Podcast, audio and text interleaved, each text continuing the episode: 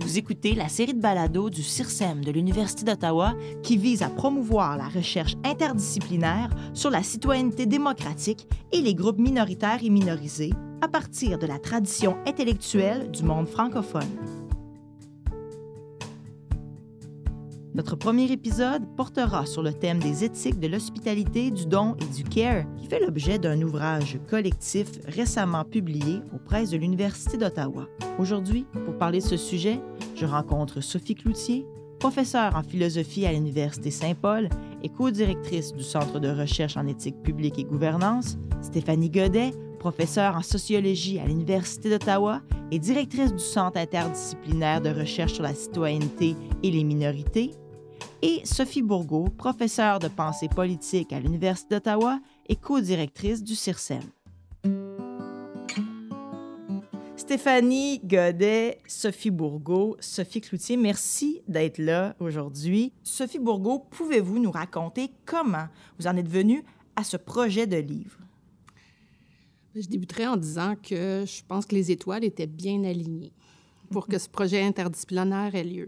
On était trois collègues provenant de trois disciplines différentes, puis on travaillait à partir de trois éthiques différentes. Donc, Sophie Cloutier travaillait principalement à l'époque sur l'éthique de l'hospitalité, Stéphanie Gaudet sur le don et moi sur le care.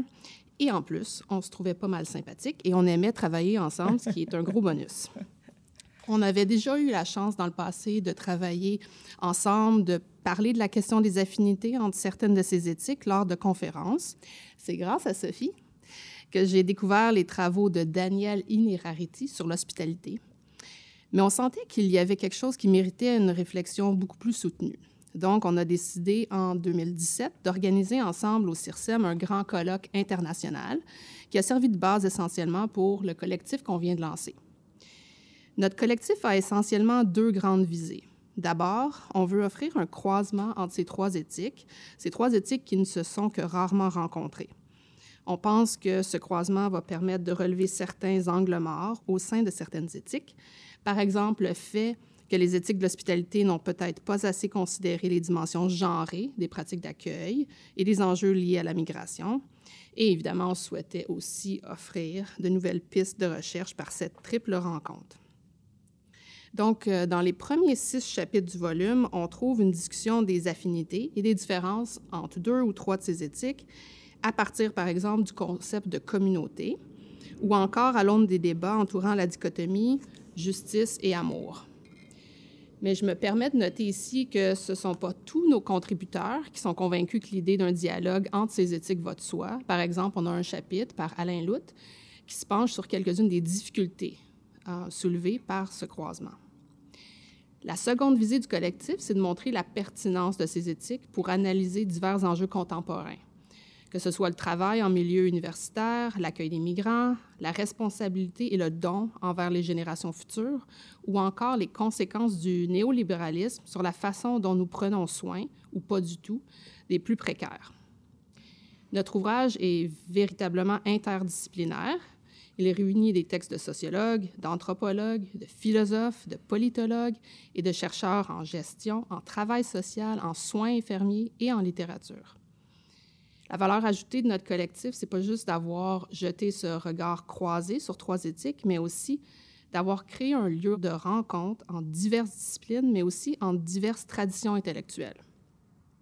Je vais terminer en disant que ce qu'a montré notre colloque et les échanges qui ont suivi, c'est qu'il est tout à fait possible de faire de la recherche internationale en français. Nos interlocuteurs et interlocutrices espagnols, italiens et autrichiens nous ont offert une admirable preuve de ceci.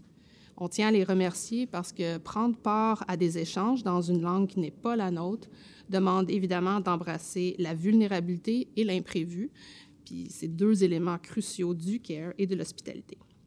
Et on remercie évidemment tous les autres auteurs francophones, les amis et les collègues qui ont contribué à l'ouvrage et qui ont bien voulu se prêter au jeu du croisement. Merci, euh, Sophie Bourgault. Donc, on va parler de trois éthiques aujourd'hui, donc celle de l'hospitalité, du don et du care.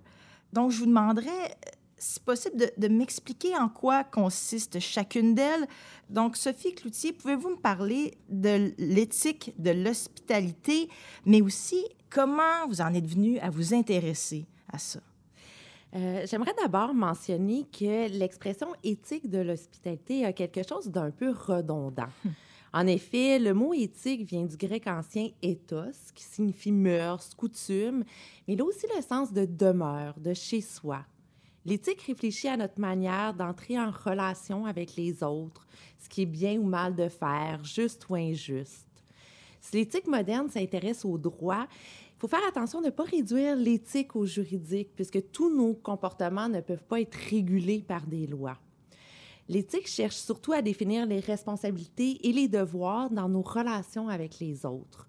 Or, c'est exactement le sens premier de l'hospitalité qui réfère à la manière de traiter l'étranger qui vient cogner à notre porte, comment l'accueillir dans notre demeure. Aujourd'hui, on associe parfois l'hospitalité au domaine du tourisme et à l'hôtellerie. Hein, c'est un peu le cas de, ma famille hein, qui se demandait euh, et qui ne comprenait pas pourquoi je travaillais sur l'industrie du tourisme. Euh, j'ai dû leur expliquer que mes recherches portaient sur l'éthique, hein, sur ce sens premier de l'hospitalité qui réfère à notre manière d'accueillir l'étranger. L'hospitalité est une pratique très ancienne qui est présente dans toutes les cultures. Elle est au cœur de notre humanité. Hein. De tout temps, les êtres humains ont reçu des étrangers et ont été reçus par des étrangers. C'est ce qui permettait de tisser des liens entre différentes tribus ou différents clans. Mais il ne faut pas oublier que euh, l'hospitalité comporte aussi toujours des risques. Elle peut être une source de conflit. Hein, par exemple, quand l'invité se révèle un usurpateur et s'approprie la maison de son hôte, hein, comme dans la colonisation, qui est un bel exemple. Euh, il y aurait énormément à dire sur euh, la religion et l'hospitalité, puisqu'on retrouve euh, l'hospitalité dans toutes les grandes religions.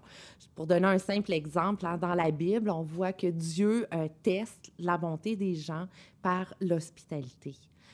Il y a quelque chose dans, la pratique de l'hospitalité comme une règle d'or de toute civilisation qui demande d'accueillir avec les meilleurs soins possibles toute personne qui en fait la demande.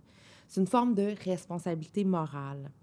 Pour le dire avec le philosophe Kant, l'hospitalité est un droit cosmopolitique, simplement parce que tous les êtres humains habitent une même terre.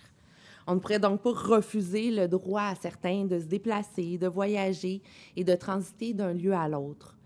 C'est en ce sens que l'hospitalité nous mène au cœur de l'éthique. Elle est fondamentalement éthique au sens où elle concerne la relation avec l'autre. Elle délimite les droits et les devoirs de l'autre et de l'invité.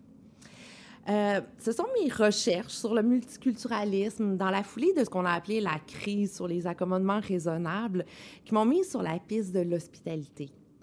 Mon premier contact s'est fait par le biais de l'ouvrage euh, du philosophe Daniel Inerariti, euh, que ma collègue mentionnait, hein, qui est intitulé Éthique de l'hospitalité.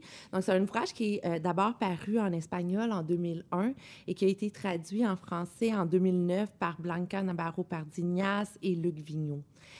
Euh, ce qui m'a particulièrement interpellée dans cet ouvrage, c'est que Inirariti élargit le sens de l'hospitalité.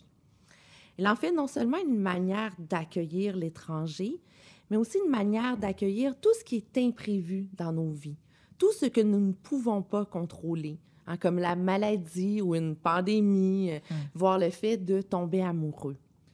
Inirariti fait de l'hospitalité une éthique de la contrariété ça m'a beaucoup amené à réfléchir à mes propres comportements, comment je réagis euh, quand les choses ne se déroulent pas comme je l'avais prévu, comment je peux apprendre à accueillir la contingence de la vie, comment faire face aux imprévus, aux visiteurs de minuit.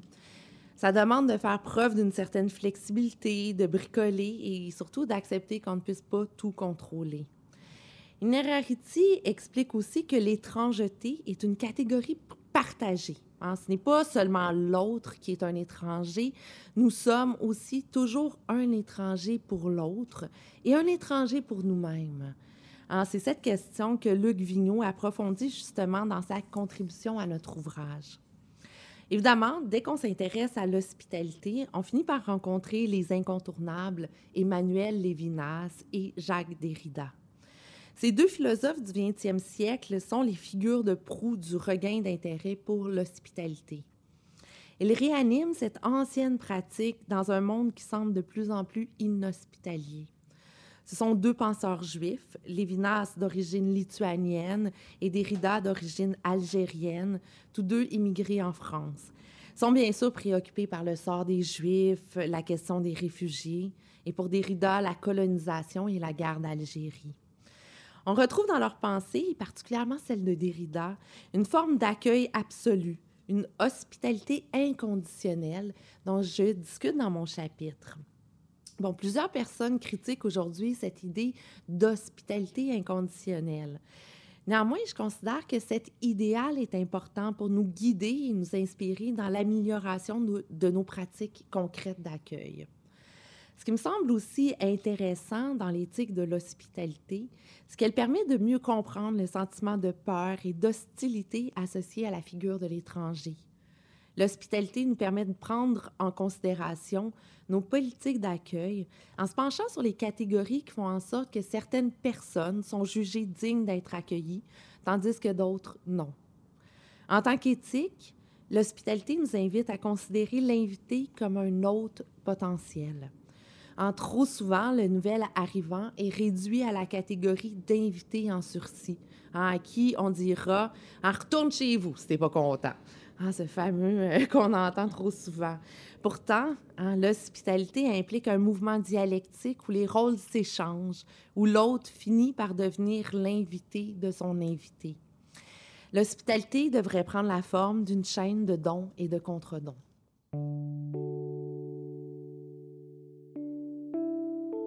La prochaine éthique dont on va parler, c'est celle du don. Et donc, je vous demanderais, Stéphanie Godet, de vous aussi m'expliquer non seulement en quoi euh, elle consiste, mais aussi pourquoi euh, vous avez euh, décidé d'écrire sur le sujet. Alors, moi, j'ai commencé à travailler avec les théories du don alors que j'étais assistante de recherche pour hmm. Jacques Tegodbou, un sociologue qui a beaucoup écrit sur le don, qui a publié plusieurs livres, notamment Ce qui circule entre nous, Le don, la dette et l'identité, mais aussi L'esprit du don qu'il a coécrit avec Alain Caillé, euh, un anthropologue. Alors, en travaillant avec euh, Jacques Godbout, euh, je me suis intéressée à ce qui circulait entre nous, le temps, les cadeaux dans la famille, euh, l'hospitalité, euh, les dons d'organes, les dons de sang, donc toute forme de dons. Et euh, ça m'interpellait beaucoup puisque moi, à l'époque, j'étais étudiante en philosophie. Et j'étudiais, euh, je travaillais sur la notion de responsabilité chez euh, Blanchot, euh, Derrida, Derrida, Ricoeur et Levinas. Donc, ça reprend un peu les propos de ma collègue Sophie Cloutier. Et la notion de responsabilité chez ces philosophes-là, ce n'est pas une question d'imputabilité, mais c'est vraiment un mouvement de réponse. C'est-à-dire, c'est un mouvement où on répond à l'autre à une demande parfois qui n'est pas encore formulée. Donc, ça demande beaucoup d'attention, beaucoup de sensibilité. Et euh, c'est toujours une démarche euh, dans l'étrangeté, dans l'imprévisible, puisque quand on répond, on ne sait pas si euh, l'autre nous reçoit et on ne sait pas quelles seront les conséquences. Donc, c'est l'envers d'une relation contractuelle où finalement, dans la relation marchande, on paye pour avoir un service. Donc, c'est imprévisible, ce n'est pas prévisible.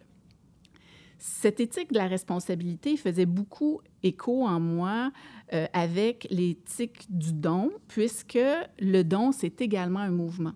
C'est un mouvement du donner, du recevoir et du rendre. Et c'est la raison pour laquelle, quand on illustre le don, on va euh, illustrer les trois grâces, les trois femmes qui, se, qui donnent, reçoivent et rendent. Et dans l'éthique du don, on, reçoit, on donne gratuitement, on reçoit et on rend, euh, mais on ne rend pas nécessairement à la personne à qui euh, de qui on a reçu. On peut rendre à d'autres personnes, à d'autres générations, à la société en général. On le voit souvent à travers des émissions comme Rendre au suivant, par exemple, Donner au suivant. C'est un peu cette logique-là. C'est que ça vient nous informer sur les relations sociales. ça nous permet aussi empiriquement, puisque moi je suis une chercheure de terrain, je suis sociologue, ça me permet d'observer toutes sortes de phénomènes. Un des premiers phénomènes que j'ai observé à travers les théories du don, c'est euh, notamment le bénévolat. Euh, j'ai également observé les solidarités pendant la crise du verglas au Québec en 1998. J'ai observé euh, l'entrée dans l'âge adulte à travers les théories du don, puisque quand on devient adulte, hein, on entre dans un rôle davantage de donneur que de receveur, puisque quand on est jeune, on reçoit davantage. Puis, dans, notre vie, comme ça, il y aura différents cycles de donner, recevoir et rendre en fonction des âges et des rôles sociaux. Puis, finalement, j'ai beaucoup, je me suis intéressée à la participation sociale, c'est-à-dire tout le temps que l'on donne, le temps que l'on consacre gratuitement et librement pour des causes sociales, pour des organisations ou pour des personnes. Donc, pour moi, le don, ça fait écho à l'éthique de l'hospitalité, ça fait écho à l'éthique du care également, puisque se donner hein, aux autres, puis donner à l'autre, euh, c'est prendre soin. Et euh, ces observations empiriques, finalement, reviennent à euh, des observations qui avaient été faites par l'un des pères euh, de la sociologie et de l'anthropologie, Mauss, qui observait les échanges de dons dans les sociétés anciennes. Il démontrait comment, finalement, les sociétés, les, les, tribus s'échangeaient des dons pour créer des alliances. Il montrait aussi comment les échanges de dons, quand ils étaient malsains, pouvaient créer des conflits, mais que le don faisait vraiment intrinsèquement partie du lien social. Et c'est la raison pour laquelle il l'appelait le fait social total. Et c'est ce qu'explique notamment Stéphane Vibert dans l'un des chapitres du livre où il fait un, grand, un beau parallèle entre euh, la théorie du don de Mauss et les théories du care et de l'hospitalité. Merci beaucoup, euh, Stéphanie Godet, pour ça. La troisième éthique dont on va parler aujourd'hui, c'est celle du care et c'est euh, Sophie Bourgault qui va nous en parler et qui va nous dire pourquoi et, comment elle, s'est intéressée à, à, cette éthique. Alors, pour ma part, j'ai commencé à m'intéresser au care pendant mes études doctorales. En fait, c'était dans un cours de pensée féministe, mais c'est vraiment juste après mon entrée en fonction à l'Université d'Ottawa que je me suis lancée dans le corpus. Je dirais que deux choses principalement m'ont mené au CARE. Premièrement, une impatience de plus en plus grande avec la façon dont la pensée politique a pendant trop longtemps relégué aux marges des débats tout ce qui a trait au travail, au travail de soins, au travail d'entretien. Bref, tout ce travail que l'on ne voit pas et que souvent on a intérêt à ne pas voir. Euh, on a intérêt à ne pas le voir parce que ça demanderait de reconnaître nos dettes puis nos dépendances à mon arrivée à Ottawa, j'ai d'abord travaillé sur Anna Arendt et sa perspective sur le labeur et la sphère privée. J'étais de plus en plus interpellée et un peu agacée par son portrait négatif du travail de soins et par l'idée que celui-ci ne possède pas grande nobilité et requiert pas de courage. Et une partie de mon irritation, si je peux me permettre de mentionner un élément euh, plus personnel, avait peut-être à voir avec le fait que j'avais deux jeunes enfants quand je suis arrivée euh, ici et j'ai commencé à travailler à temps plein. Une avait sept mois et l'autre 23 mois. Donc, ma vie baignait dans le travail de soins avec tous les défis, mais aussi, puis c'est là-dessus que je vais insister, toutes les énormes joies et les satisfactions qui viennent avec. Je dirais aussi que mon travail comme aide à domicile auprès d'aînés en perte d'autonomie, juste quelques années auparavant, m'avait aussi profondément marqué ou inspiré. Puis la dernière chose qui m'a amené aux éthiques du care, ce sont mes recherches sur la pensée de la philosophe Simone Weil, et en, en particulier son éloge de la faculté d'attention aux autres et de la valeur du travail. Je note ici que Simone Weil, c'est l'une des seules auteurs dans l'histoire des idées politiques à avoir célébré le travail, le travail de nos corps. Bon, maintenant, qu'est-ce que l'éthique du care? Très brièvement. Euh, ben, je vais commencer en disant que cette éthique peut être considérée, à mon avis, comme l'une des principales approches en philosophie morale aujourd'hui, en plus de constituer tout un pan de la pensée féministe contemporaine. Cette approche à l'éthique s'est définie au début des années 80 par le biais d'une opposition à l'éthique déontologique kantienne considérait comme trop abstraite, trop universaliste, désincarnée. C'est la critique articulée par la psychologue Carol Gilligan qui a en grande partie lancé le bal. Dans son livre de 1982, In a Different Voice, le but de Gilligan, c'était de montrer la valeur d'une autre façon d'envisager les dilemmes moraux que celle de l'éthique kantienne. Pour faire bref, au lieu de mettre l'accent sur la quête de règles et de principes universels afin de répondre à la question qu'est-ce qui est juste, la voie différente du CARE met l'accent sur le contexte et les particularismes d'une situation. La question principale posée par l'éthique du CARE, c'est pas qu'est-ce qui est juste, mais plutôt comment répondre, comment répondre aux besoins de l'autre, des autres. L'éthique du CARE déplace donc notre regard de la question des droits et de la justice à celle de la responsabilité et de la relation. On voit donc ici, évidemment, euh, les parallèles avec euh, l'éthique du don et l'éthique de l'hospitalité dont ont parlé déjà mes collègues. Ça peut sembler bien simple, mais en fait, ce n'est pas évident du tout. Comment fait-on pour prendre soin de nos relations? Et aussi, et peut-être plus encore, comment faire en sorte que les relations entre ceux qui offrent du soin et ceux qui le reçoivent soient aussi décentes que possible, c'est-à-dire qu'il y ait le moins d'exploitation, le moins de violence et d'inégalité que possible. C'est important de souligner ces aspects un peu plus sombres parce que plusieurs personnes ont une image pas mal romantique de l'éthique du care comme une affaire de madame, de compassion puis de beaux sentiments. Mais en fait, les féministes du care passent beaucoup de temps à analyser les aspects moins exaltés de nos réponses à l'autre, incluant l'abus et la négligence ou encore la présence d'émotions pas toujours reluisantes comme le dégoût ou le ressentiment. Vous noterez aussi que si au début, dans les années 80, l'éthique du care s'est surtout penchée sur les relations diadiques, donc entre deux personnes, et le développement éthique des individus, très rapidement, cette éthique s'est politisée dans les années 90 et au début des années 2000, grâce aux travaux de la politologue John Tronto, mais aussi grâce à de nombreuses chercheuses françaises. Je vais mentionner quelques noms ici euh, Pascal euh, Molinier, Sandra Logier, Patricia Paperman et euh, Fabienne Brugère. On a dépassé le simple registre des relations diadiques. Pour la majorité des éthiciennes du CARE aujourd'hui, euh, je pense qu'on ne peut pas penser l'éthique du care sans une politique du care, donc sans prendre sérieusement en considération les relations de pouvoir, les institutions et euh, les pratiques démocratiques, par exemple. Au fil des ans, donc, on a vu se développer, et parfois en parallèle, le care non pas comme une éthique, mais aussi comme un champ d'études interdisciplinaire et encore une fois féministe, un champ qui s'intéresse aux activités et aux professions qui concernent le, soin. Puis on entend ici le soin de façon très large pour inclure pas juste les garderies et le soin aux aînés, mais aussi l'entretien ménager, l'éducation euh, et j'en passe. Donc, on a des politologues, des sociologues, des géographes et bien d'autres qui s'affairent à analyser des institutions, des pratiques, des politiques publiques. Et parfois, dans certaines de ces recherches, on voit se dessiner une dimension que je dirais un peu plus militante. On s'affirme un peu plus clairement, on en appelle, euh, par exemple, à une meilleure rémunération des employés d'entretien, à des congés de paternité dits forcés et à plus euh, de protection pour les travailleurs migrants, par exemple. Maintenant, j'aurais peut-être dû commencer par ça, mais je vais terminer en disant, euh, en posant la question suivante, parce que j'imagine que certains auditeurs euh, se posent cette question. Si on parle autant de travail de soins, pourquoi on ne traduit pas le terme care par soin? Pourquoi on ne dit pas éthique du soin?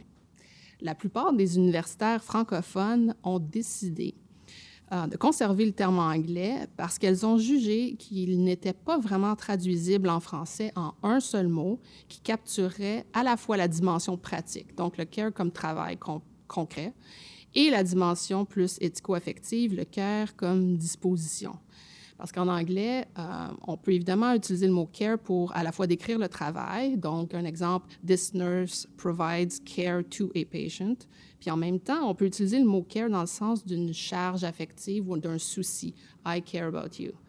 Donc, euh, voici la raison pour laquelle euh, les chercheurs français, françaises ont opté pour euh, garder le terme en anglais. Mais je veux noter qu'il n'y a pas de consensus ici. Vous verrez, par exemple, dans notre, notre collectif, que Alain Lutt, dans son chapitre, lui, insiste pour utiliser l'expression éthique du soin. Il est donc à parier que le débat n'est pas clos euh, et je vais terminer en disant que certains ont par ailleurs proposé au fil des discussions de traduire Care Ethics par éthique de l'attention. Et on, on y reviendra probablement. Merci beaucoup, euh, Sophie Bourgault. Donc, je serais, intéressée de vous poser la question, quelle est la pertinence de ces éthiques pour vous en 2020. je ferai un petit tour de table. Sophie Cloutier, peut-être je commencerai avec vous. pourquoi c'est pertinent en ce moment, ces éthiques-là? Depuis euh, une vingtaine d'années, il y a un intérêt marqué pour l'hospitalité en sciences sociales qui vient répondre à un monde qui semble de plus en plus inhospitalier. En d'autres mots, on s'intéresse théoriquement à l'hospitalité parce que sa pratique ne va plus de soi. Euh, comme l'explique notamment l'anthropologue français Michel Agier, euh, l'histoire de l'hospitalité montre qu'elle s'est progressivement transformée.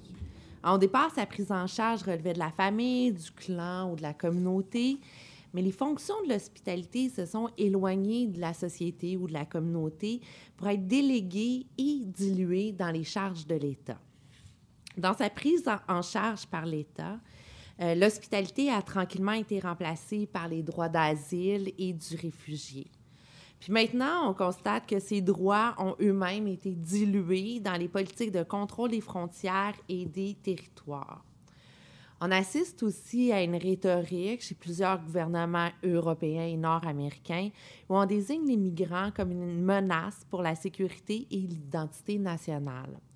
On vient justifier les murs, les contrôles de masse, les expulsions, la force policière comme autant de mesures pour protéger les habitants contre les étrangers jugés hostiles. Euh, la philosophe américaine Wendy Brown explique ce phénomène en disant qu'il y a une forme de motif hein, où l'État se pose comme fort, comme masculin et veut protéger une nation qui est pensée comme fragile, comme féminine.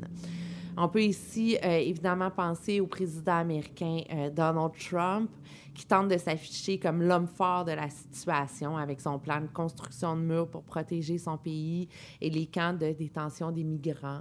Euh, ou encore à Viktor Orban, premier ministre de la Hongrie, qui a aussi mis en place des mesures musclées pour lutter contre l'immigration. En revanche, on constate que ce n'est pas tout le monde, heureusement, euh, qui achète cette rhétorique de la peur. On voit en effet un mouvement inverse dans la société civile où certains citoyens tentent du mieux qu'ils peuvent de prendre en charge les migrants. En plusieurs se sentent solidaires des personnes en danger qui arrivent à leur porte. Par exemple, on a vu au Canada la réponse citoyenne face aux réfugiés syriens. En plusieurs personnes se sont portées volontaires pour parrainer. Il y a donc des mouvements de contestation des politiques publiques, particulièrement en Europe, au nom de l'hospitalité.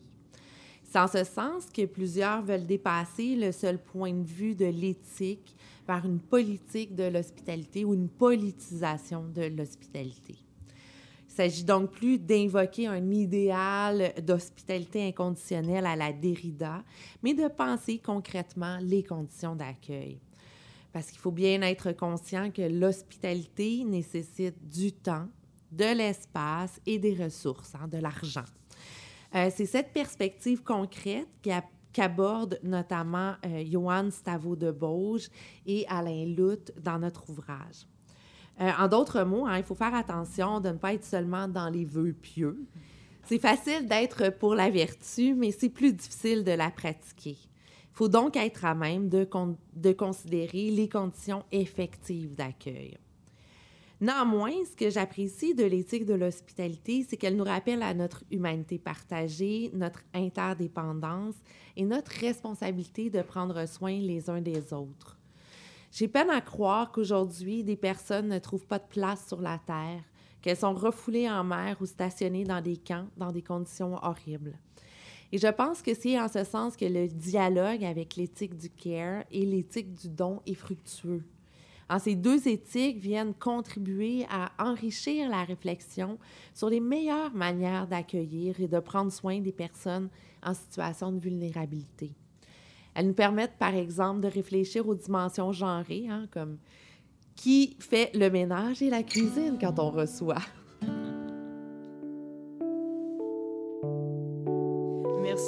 Pour ça, euh, Sophie Cloutier. Stéphanie Godet, pourquoi est-ce que en 2020, c'est d'actualité de parler de l'éthique du don? Moi, je dirais qu'il y a deux grandes raisons. Euh, la première, c'est que l'éthique du don, mais j'inclurais l'éthique du care et de la responsabilité, disons, ces familles mm. théoriques-là, nous, euh, nous propose une alternative à la conception de l'être humain qui nous est fournie dans la culture de la société de consommation et dans la culture euh, de la société néolibérale. Et je vais m'expliquer quand, quand, je dis ça. D'abord, euh, ces éthiques nous proposent une, une conception de l'être humain, une ontologie euh, d'un être humain sensible et interdépendant. Donc, c'est impossible de penser l'être humain avec ces théories-là sans le penser dans le lien social. Et pour cette raison-là, pour moi, ce sont des théories éminemment sociologiques. Euh, elle nous permet, elle, elle, propose également des contre-discours euh, à la conception euh, que véhicule la société marchande. Donc, dans la société marchande, on a une vision de l'être humain comme étant quelqu'un qui recherche l'intérêt, qui recherche des avantages, qui calcule. On va l'appeler l'homo economicus. Dans les, les, théoriciens du don vont dire, mais il faut aussi penser qu'il y a un homo donator, c'est-à-dire que l'être humain, ce n'est pas qu'un être de calcul. Oui, c'est vrai, on fonctionne de façon intéressée, on fait des calculs, on recherche des intérêts, mais ce serait une erreur que de penser que l'être humain se réduit uniquement à cette façon de penser euh, l'être et que le lien social fonctionne uniquement de cette façon-là. Parce que le lien marchand, contrairement au lien social, il cherche l'équivalence. Le lien marchand, c'est un lien où on va échanger une somme d'argent pour un bien ou un service. Puis, on veut régler cette relation-là par l'équivalence. On se libère de la relation avec l'argent. Hein? Et c'est la raison pour laquelle, dans les sociétés plus riches, on est plus individualiste, on a moins besoin les uns des autres parce qu'on est capable d'acheter davantage de services et de biens. On peut euh, avoir la liberté de se passer les uns des autres, mais on, on, ne peut jamais complètement se passer les uns des autres. Et je pense que ces éthiques euh, nous permettent de repenser la nature humaine. D'ailleurs, euh, Elena Pulcini, euh, qui a écrit un très beau chapitre dans le livre, permet de faire le lien entre ces trois éthiques-là. Elena Pulcini, qui a été membre du MOS, le mouvement anti-utilitariste en sciences sociales, donc issu des théories sur le don, mais qui travaille aussi sur le care et l'hospitalité, nous rappelle à quel point euh, il est important en sciences sociales de repenser notre conception de l'être humain, puisque ça influence notre façon d'entrer sur le terrain aussi. Si on pense juste un être humain comme un être rationnel, un homo economicus, on va trouver aussi uniquement des relations marchandes. La deuxième raison, c'est que ces éthiques nous permettent d'avoir un contre-discours dans la culture néolibérale actuelle. Quand je parle de culture néolibérale, bon, il peut y avoir plusieurs significations, mais je vais en retenir une, celle que euh, Fabienne Brugère propose dans son chapitre, euh, euh, qui est influencée par celle de Foucault, celle de l'entrepreneur. D'ailleurs, pendant la période de la pandémie, combien de fois on entend dire oh, il faut se réinventer, il faut être l'entrepreneur de soi-même. Et ça, ça véhicule une image de l'être humain comme étant euh, quelqu'un qui est autosuffisant, indépendant, qui est capable de se réinventer parce qu'il n'a pas de vulnérabilité. Il n'a pas besoin des autres pour faire face à des vulnérabilités et il est donc responsable de son propre sort également. Alors, ce sont des discours qui prônent euh, la performance, euh, la création de soi-même et qui, euh, finalement, je pense, euh, crée beaucoup de de détresse humaine, je hum. dirais, et qui euh, ont beaucoup d'impact négatifs euh, sur nos relations sociales et sur nos relations de travail. Donc, les éthiques du care, du don et de l'hospitalité, à mon avis, agissent comme des, des discours qui vont à contre-culture de cette conception de l'être humain et, à mon avis, c'est très, très pertinent à l'époque actuelle. Pour ce qui est de l'éthique du care, on a l'impression que c'est d'actualité plus que jamais. Euh, mais je, je, vous laisse, Sophie Bourgault, nous dire plus spécifiquement, parce que c'est vous euh, la spécialiste aujourd'hui, nous dire en quoi c'est pertinent en 2020. Oui, effectivement, le mot revient euh, très, très fréquemment. Alors, euh, oui, c'est évident que la crise du COVID a permis à beaucoup de Canadiens d'enfin comprendre ce que les féministes du CARE répètent depuis essentiellement 40 ans, puis bien des féministes avant aussi ont répété, soit que le travail le plus important, le plus difficile parfois, le plus essentiel, est souvent le moins bien payé et le moins respecté. Lorsqu'on a fermé l'économie, on a bien vite réalisé qui avait un travail vraiment indispensable pour la vie et qui en avait un un petit peu plus dispensable. On a aussi été forcé de voir, et c'est ce que le CARE saisit très bien, je pense, toutes les injustices de genre, de classe et de race qui marquent ces professions indispensables. Bref, le fait que certaines personnes, particulièrement les femmes racisées, sont vulnérabilisées, exposées davantage que d'autres, exposées pas juste à la COVID et aux complications lors d'hospitalisation, mais aussi de façon générale à un stress plus élevé. Je pense que les données de santé publique euh, en mai et juin dernier concernant, par exemple, Montréal-Nord et les données ontariennes euh, par rapport à certains quartiers de Toronto étaient vraiment probantes. Et encore une fois, ce sont ces mêmes personnes plus exposées qui sont bien souvent au bas de l'échelle salariale. Euh, je sais que beaucoup de monde a applaudi euh, les primes salariales préposées euh, offertes pardon, aux préposés, mais il reste à savoir de quoi aura de l'air le monde post-COVID mm. sans des changements structuraux majeurs. Et en fait, améliorer les conditions de travail de nos préposés ou de nos infirmières, c'est évidemment pas juste une question de rémunération, mais aussi de temps. En mai, le premier ministre du Québec n'arrêtait pas de dire que ce dont les préposés avaient vraiment besoin pour bien faire le travail, à part d'équipement évidemment de protection, c'est du temps. Euh, ça, c'est une idée extrêmement simple, mais cruciale pour les éthiques du CARE. En effet, si l'une des habiletés éthiques cruciales pour nos rapports interpersonnels et le travail de soins bien accompli, c'est l'attention, l'attention aux autres, il faut évidemment reconnaître que cette attention est intimement liée au temps dont on dispose pour l'exercer. Donner plus de temps aux préposés ou à divers intervenants sociaux, la liste pourrait être longue, est évidemment une question de ressources, d'argent, comme le soulignait ma collègue par ailleurs, euh, Sophie Cloutier, il y a un instant. C'est donc une question qui soulève de nombreux enjeux d'économie politique. Deuxième chose que j'aimerais souligner ici, c'est que le CARE en tant qu'éthique féministe est aussi extrêmement pertinent pour comprendre la façon dont la crise sanitaire a affecté les femmes de façon différenciée. Différenciée pas juste parce que les femmes sont surreprésentées dans le domaine de la santé et des services sociaux, on parle d'environ 80% ici, mais aussi parce qu'elles tendent à prendre davantage en charge le travail de soins non rémunérés. Et ça, c'est surtout vrai, euh, c'est encore plus vrai quand il y a des enfants. La santé physique et mentale de plusieurs a donc été affectée de façon plus intense au printemps et cet été, pas juste à, à cause de la multiplication des tâches à la maison et du stress qui euh, découle de la charge mentale accrue, mais aussi à cause du fait que leur temps libre, leur temps discrétionnaire était encore plus rare et fragmenté qu'avant. Il y a ici, euh, dans les usages du temps, dans la fragmentation du temps libre, un enjeu crucial pour l'égalité des genres qui va évidemment bien au-delà de la crise sanitaire et que le, le CARE permet de documenter et d'analyser. En effet, je pense que les éthiques du CARE nous offrent de puissants outils pour analyser les imbriquements entre injustice de genre, travail et temporalité. Mais le CARE nous invite aussi de façon beaucoup plus large à réfléchir à quoi pourrait ressembler un régime temporel différent, moins effréné, moins informé par une logique marchande et par un ethos, euh, cet ethos néolibéral dont parlait euh, Stéphanie Gaudet, euh, moins informé par un ethos de performance, d'efficacité, de productivité. Donc, cette éthique du care euh, soulève encore une fois plein de questions cruciales à propos de notre façon d'organiser notre économie.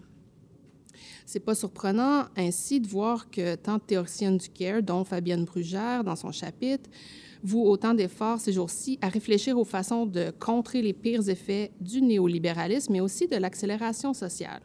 C'est pas juste euh, une question de santé pour les femmes, mais bien, et je veux insister là-dessus, une question de mieux vivre pour tout le monde.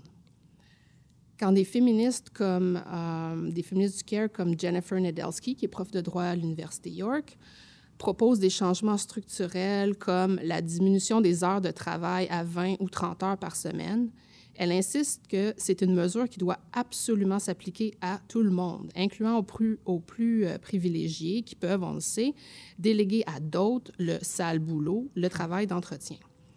Donc, selon Nedelski, c'est par le biais d'une diminution radicale de nos heures de travail rémunérées et par un bien meilleur partage des tâches de soins et d'entretien qu'adviendra enfin une plus grande valorisation du travail de soins, une plus grande appréciation de tous ces moments d'attention à autrui qui ne produisent absolument rien et qui pourtant sont essentiels pour une vie euh, décente.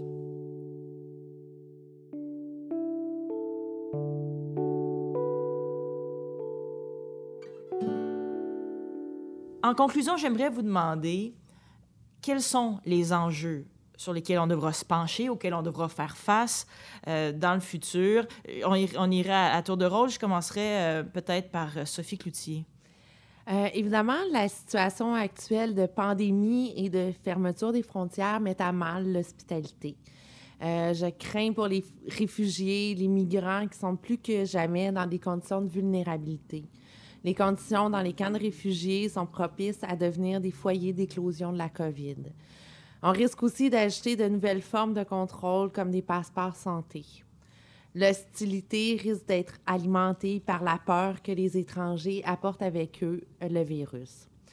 C'est malheureusement le sort qui est présentement réservé aux Éthiopiens qui sont pris dans des camps de détention en Arabie saoudite dans des conditions inhumaines. Bref, je me demande comment penser euh, l'hospitalité en situation de pandémie. Merci pour ça, euh, Sophie Cloutier. Stéphanie Godet, pour ce qui est de l'éthique du don, on devra à l'avenir se, pencher sur quels enjeux? Bien, en fait, euh, je répondrais pour la famille de ces éthiques-là, puisque je pense qu'un des défis euh, ce sera de, de rendre visibles les pratiques de care que nous avons dans toutes sortes de professions. Hmm.